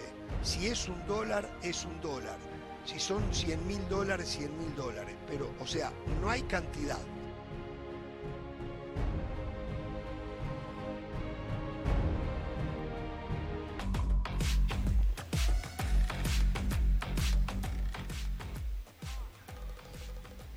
Bien, a ver, eh, antes de... Tengo una lamentable noticia. Eh, el técnico de Inglaterra, Gareth Southgate, después de terminado el partido y el triunfo 3 a 0 sobre Senegal, confirmó que Raheem Sterling no juega por el resto del Mundial. La información que había dado la FA o la FA era por cuestiones familiares. Eh, del Valle, usted tiene algún detalle más, ¿no? ¿Qué es realmente lo que pasó? Mire, le comento, ¿no? Lo que publica la prensa inglesa. No ofrecen muchos detalles, pero sí afirman que hubo un robo en, el, en la casa de Raheem Sterling, donde estaba su familia, puntualmente sus hijos. Robo a mano armada. Dicen que el shock fue muy grande y que por eso él ha decidido quedarse con su familia. Eso es lo que reporta la prensa inglesa. Bueno, lamentable. Eh, eh eh, aparte se pierde un titular. Inglaterra se pierde porque Raheem Sterling venía jugando de titular. Foden era suplente. Así que, bueno. Quiero, quiero, quiero decir algo a José Y del Valle quería decir algo más de Brasil, creo, ¿no? Está bien, ¿qué José? Está bien. le voy a dejar que primero tome la palabra. Gracias, Hernán Pereira. Eh, dos cosas muy puntuales. Es un error que mañana juegue Neymar. Brasil, con los futbolistas que tiene, le debería de alcanzar para ganarle a Corea. No digo que le pase por encima, no digo que lo golee, pero le debería de alcanzar para clasificarse a la ronda de cuartos de final sin Neymar y recuperarlo para el partido de cuartos de final. Segundo, lo que le decía Gustavo de los técnicos también tiene un efecto dominó. Antes Brasil no necesitaba esos grandes estrategas porque la última vez que ganaron el Mundial tenían a Ronaldo Nazario da Lima, tenían a Rivaldo, tenían a Ronaldinho y tenían a Kaká en la banca, tenían de laterales a Roberto Carlos y a Cafú. Esta convocatoria de Tite tiene muy buenos futbolistas. Los laterales, por favor, no los podemos ni nombrar en la misma oración con Cafú y Roberto Carlos. Los delanteros, Rafinha en los partidos importantes con el Barcelona nunca apareció. Vinicius recién la temporada pasada tuvo su primer gran año con el Real Madrid. Todavía no le podemos dar la categoría de crack. Richarlison reconvertido en 9. Hoy más que nunca Brasil necesita mejores entrenadores porque tiene muy buenos futbolistas, pero ya no tiene los cracks de antaño. A esa altura de los nombres que mencioné, solo Neymar. Yo quiero decirle a José, que estoy de acuerdo con esto que está mencionando, pero quiero decirle a José en otro tema, porque recién lo escuché, que para Venezuela, para Bolivia, para Chile, para Paraguay, para Perú, para Colombia, para Ecuador, la eliminatoria sudamericana no es ninguna mentira. Ah, y si quieren, le voy a agregar, para que esté muy clarito, que para Uruguay, para Argentina, para Brasil, una eliminatoria cómoda. Una eliminatoria muy cómoda. Pero no una mentira. Pero para el resto, no es ninguna mentira. En Europa, Muchos se van a lamentar de no clasificar a la En próxima Europa mundial. los técnicos, muchos técnicos ya han hablado, muchos técnicos ya han hablado de lo que es la eliminatoria sudamericana. En Europa, ¿eh? No, por supuesto. Uno de ellos, no, Luis no, pero Enrique. con este nuevo formato, no con formato, Claro. con esta nueva clasificación de tantos al mundial, José empieza a decir que es una mentira. No es ninguna mentira. Bueno, pero además- respondo muy rápido. Mentiras Para en Brasil, Europa, sin- Para Argentina, para Brasil, para Argentina, para Uruguay, voy a sumar a Colombia y a Chile. Para esos cinco países que le acabo de mencionar, va a ser Pero- una eliminatoria pero de trámite. Después, si- en si menor Chile- medida, Perú va a pelear. Y sí, para Venezuela, para Bolivia, para. Paraguay va a ser complicado para esos tres países. De los que le mencioné, Hernán, puntualmente a Colombia lo sumo por la calidad de futbolistas que tiene. En esa eliminatoria le va a alcanzar. Bueno. con- es más, Caro, ¿qué toman? Un tinto, con un tinto en la mano. no recuerda yo haber visto No, a Chile no. último en la eliminatoria. Yo he visto a Chile último, el Chile en los últimos puestos. Ha tenido eliminatorias malas Chile. O sea, que no es que Chile tiene garantizado un lugar en el Mundial porque es Chile. No. Ahora Chile va a tener sus complicaciones en la eliminatoria. ¿eh? Es que, es que lo ¿eh? lindo de la eliminatoria suramericana, a ver, probablemente se queden afuera casi siempre los mismos y clasifiquen como primero siempre los mismos, pero eso no le quita la competitividad, porque la diferencia que hay entre unos y otros no es tanto, porque si te relajas pierdes, porque tienes e- equipos como Perú o, la misma Venezuela o la misma Bolivia en La Paz que es verdad, probablemente no van a ir al mundial, pero como te relajes, pierdes y, te llevas una sorpresa. Yo no veo que Brasil juegue las eliminatorias con suplentes, no, todos la quieren jugar. Neymar quiere jugar, Casemiro quiere jugar, todos los jugadores que están en Europa quieren jugar. ¿Por qué? Porque ellos saben la importancia de las eliminatorias suramericanas. Son las Negar más lindas, las más todo. difíciles. No, son las más lindas, las más difíciles, las más competidas. Eh, el que no lo ve así simplemente porque ya se instaló un cassette del cual no quiere salir. Por ejemplo, yo ayer no tuve problema cuando me hicieron entender eh, que eh, Julián La Álvarez presión. también era Muy bien, parte de la muy presión. bien, muy bien, y, Ramos, cambié, y cambié, pero hay otros que siguen con el mismo hilo y bueno, ya está, no hay más nada que se Ah, pueda bueno, hacer, lo- pobrecito. hay una diferencia. Hay lo que gente pasa que, es que usted la decide no vivir engañada. A usted hay la razón no le otros asistía, que nos video era muy gusta gráfico. salir del si usted, engaño. Si usted Pero mantenía bueno. el concepto, iba a quedar muy mal con la gente. A ver, eh, quiero decir esto. Hoy hablé de lo, del beneficio que reciben algunos países con el tema de la inmigración. Y aparecieron puntualmente clientes, ¿eh? clientes. eh, clientes del fútbol europeo, clientes de equipos de Europa y clientes del fútbol europeo en general. Tenemos muestra aquí en el programa. Aparentemente yo no fui claro. Ellos son muy inteligentes, Simplemente yo no fui claro. Lo voy a repetir una vez más. No están haciendo nada antirreglamentario, mucho menos ilegal.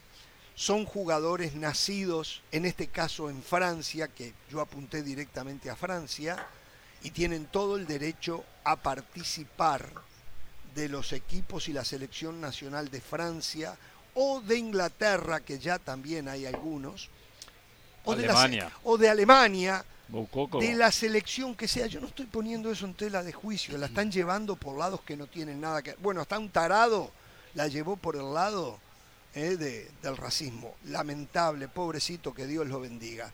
Hay gente tarada y la verdad que como me gustaría ¿no? que, que por lo menos no nos miraran a nosotros. Em, lo que digo, que como los países europeos se benefician de ello, también le ocurre lo mismo a Estados Unidos. Estados Unidos está sacando una ventaja importantísima de la inmigración que viene a Estados Unidos. Por ahí hay gente que me dice a mí, y con razón, dice, pero Argentina y Uruguay también se han beneficiado de los españoles y, e italianos que llegaron. Y es verdad, toda la razón, Claro. toda la razón, es totalmente verdad. Pero llegaron hasta fines de los años 50, principios de los 60. Ya hace rato y rato y rato Seguro. Que no hay más inmigración o emigración hacia esos países. Mientras que estos otros siguen recibiendo a inmigrantes. Y qué bueno que hayan puertas abiertas para gente necesitada que busca nuevos destinos y horizontes. O sea, me encanta todo eso. Simplemente fue un comentario. Hoy hay selecciones en Europa que tienen unos enormes beneficios que no tienen las raíces estrictamente europeas de sus futbolistas porque pueden sacar beneficio y está bien, no está mal, ¿lo tienen claro? Soy explícito, está perfecto, es reglamentario, es legal. Y seguramente si volviese a haber una emigración de italianos y españoles y europeos como hubo eh, después de la Primera y Segunda Guerra Mundial hacia Uruguay y Argentina, Uruguay y Argentina harían lo mismo. Simplemente fue un comentario. No sean tan susceptibles. No sean tan susceptibles. Hablando aclarar. susceptible, Ramos, Sí. esta está para usted, que es muy susceptible también a veces en este tema. Tengo el número ¿A completo, veces? ya basta de vueltas, basta de vueltas. De los 26 jugadores convocados por los Estados Unidos para este mundial, exactamente el 30% no jugó nunca en la MLS, 70% sí. Perfecto. Por lo tanto, muy bueno por la MLS, que aporta el 70% de jugadores, y es un porcentaje que no es tan pequeño, un 30% de jugadores que por ¿Quiénes son diferentes razones, ah, no me digo el nombre, pero es 30%. Está bien. 30%.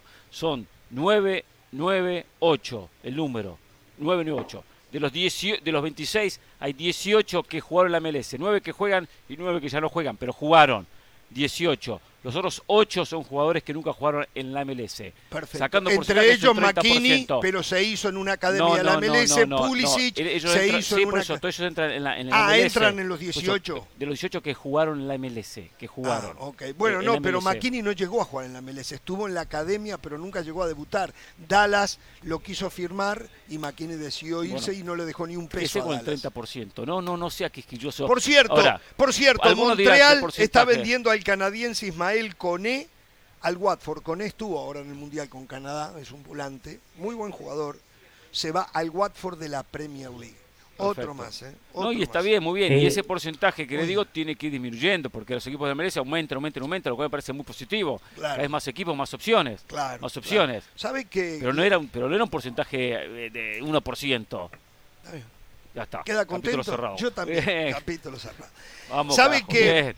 A ver, eh, y quisiera Un escuchar. ustedes- 70-30 siempre es bueno, no un dejo- 70-30 siempre es bueno. Cualquier negocio que a mí me digan tú vas 70 y el otro 30, correcto, yo voy bien. negocio la MLS. bien muy la bueno lo que MLS. usted Claro, está acotando. 70-30, muy claro. bueno, es buenísimo para la Exacto. MLS. Por- Extraordinario. por eso, por eso, pero, por, por Esta- eso el 30 no es que es un negocio pésimo, lo está diciendo Carolina, por algo se queda con el 30. Extraordinario. A ver, eh, Sí, sí, ¿Qué querían? ¿50, 50? señores, creo que Cristiano Ronaldo ha tenido un mundial bastante discreto hasta el momento, ¿no? hasta el momento ha sido de discreto para abajo. El periódico Abola, periódico portugués, hizo una encuesta entre sus lectores y un 70% de los lectores de Abola, de aficionados portugueses, no quieren más. 70 por, hablando del 70-30, es justo, mire, cae justo. 70% de los portugueses que consumen el periódico Abola, uno de los periódicos deportivos de mayor tiraje en Portugal, no quieren más a Cristiano Ronaldo en la titularidad de la selección de ah, Como titular no lo quieren. No, como titular. Bueno, sí, plantel, eh, que ya en el plantel está. Sí, de repente en el ah, futuro ah, no ahora, lo no, pensé que ya no lo querían en la selección. No, no, no, no, no, no, porque están hablando del, plantel que tiene ahora. Entonces no, no hay nada que pueda hacer con eso. Está claro. Entonces, pero no lo quiere. A ver, yo he estado en Portugal y eh, es ídolo, ídolo, ídolo, ídolo. No sé si llegará, debe llegar, si lo debe sobrepasar a Eusebio, inclusive. Eusebio. Sí, pero ya el portugués ha decidido que ya no está para integrar una selección nacional como titular por lo menos. Es que eso ya se veía desde las previas. Recuerden aquella eh, portada de la que hablamos aquí en el programa, en donde le decían a Santos que por favor ya no lo utilizara como titular. Porque, a ver, es que tú puedes tener como ídolo a un, a un jugador, y yo creo que nadie en Portugal va a dejar de reconocer lo que hace Cristiano. Pero cuando tú, que eres hincha, quieres que tu selección vaya lo más lejos posible y ves un jugador que no te hace la diferencia desde el vamos, que está como revulsivo de repente, que, que, no es ese jugador que te aportaba antes cosas, tú vas a preferir el bien de tu selección por encima a la de Cristiano. Ahora, Santos no lo va a sacar. Fernando Santos para él es un inamovible, es un hombre de jerarquía, hasta, hasta cierto punto se le entiende, pero también la pregunta es hasta cierto punto hasta dónde pierde la selección de Portugal. Yo no sé si demasiado, pero ahora en los octavos de final es cuando se va a ver realmente cuánto manda Cristiano Ronaldo en Portugal.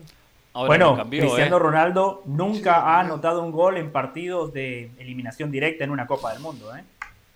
Mm, mm. Bueno, eh, yo les voy a decir una cosa, y hablando de esto, y no estoy comparando, vamos a aclarar los papeles. Yo he dicho en este programa que ya Suárez no podía jugar en Uruguay el partido frente a Ghana. En la selección. En la selección, sí, en la selección mm. uruguaya. El partido frente a Ghana mostró a Suárez que en las difíciles y con todo en contra vuelve a ser un jugador con una jerarquía excepcional, ¿eh? Sí. Excepcional. ¿Sabe lo que yo pensé? ¿Sabe lo que yo no, pensé? No, no, porque pero, pero, es verdad, fue un buen partido. obligado Uruguay a jugar con dos puntos. ¿Cómo? ¿Perdón? O sea, yo, mi pensamiento fue, con Suárez Uruguay estaba obligado a jugar con dos puntas, porque lo de Darwin Núñez era muy bueno, pero lo de Suárez, como lo potencia, también. Entonces tú decías, bueno, tiene que jugar Suárez con, con otro nueve. Está bien, pero no me quiero llevar a Uruguay, simplemente quería hacer una, una, referencia. Otro tema, ¿no? Otro, otro tema, a ver, que a la gente le encantó tanto siempre estar con el Cristiano Messi, Messi, Cristiano, Cristiano Messi.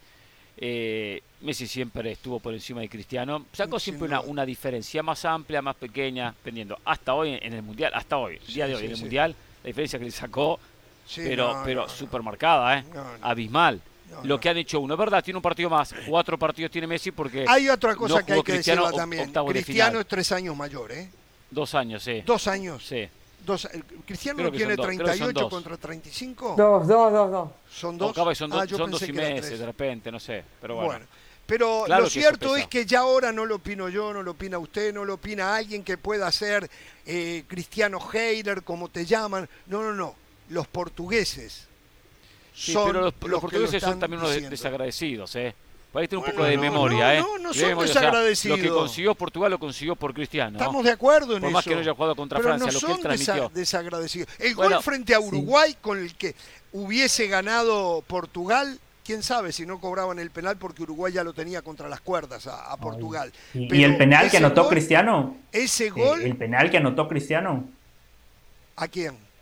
Sí, hizo un penal. El gol que tiene fue de penal. la marca de la casa, ¿no? No podemos de ese penal cuando Lewandowski ha fallado, que por cierto hoy falló otro, cuando Messi ha fallado. Creo que también hay que darle eh, eh, eh, a Cristiano Ronaldo eso. Y ojo, eh, no, no, el lo Mundial de Cristiano, no ha terminado. Es uno de esos tipos que puede cambiar la percepción. Ojo, se viene lo más lo decimos hasta ahora. ¿eh? Hasta ahora decimos, lo que ha mostrado ha estado muy lejos de lo que se podía esperar de él. A partir de ahora, ya veremos. A partir de ahora ya veremos, estamos de acuerdo, ¿no? igual el legado de Cristiano está garantizado, ¿no? Creo que eso tampoco se... Sí. tranquilo, duerma tranquilo. es un milagro. esta noche usted, esta noche usted puede cerrar los ojos que ha hecho y descansar. Ronaldo como profesional que esté disputando esta Copa del Mundo es gracias a él. Exacto, exacto. Pero, bueno, señores, eh, nos tenemos que ir. Mañana Japón, Croacia, Brasil, Corea del Sur. Eh, eh, Brasil-Corea del Sur debería de ser un trámite. Estoy de acuerdo con lo que decía del Valle, no debería de jugar Neymar mañana, igual le va a alcanzar a Brasil. Japón-Croacia vamos a hacer un esfuerzo enorme. Y que no cometa el mismo error que Alonso. ¿eh? Lo que va a ser en el 2026, ¿eh? tener que mirar 48 selecciones. Mañana Japón-Croacia. Hasta mañana, no tengan temor.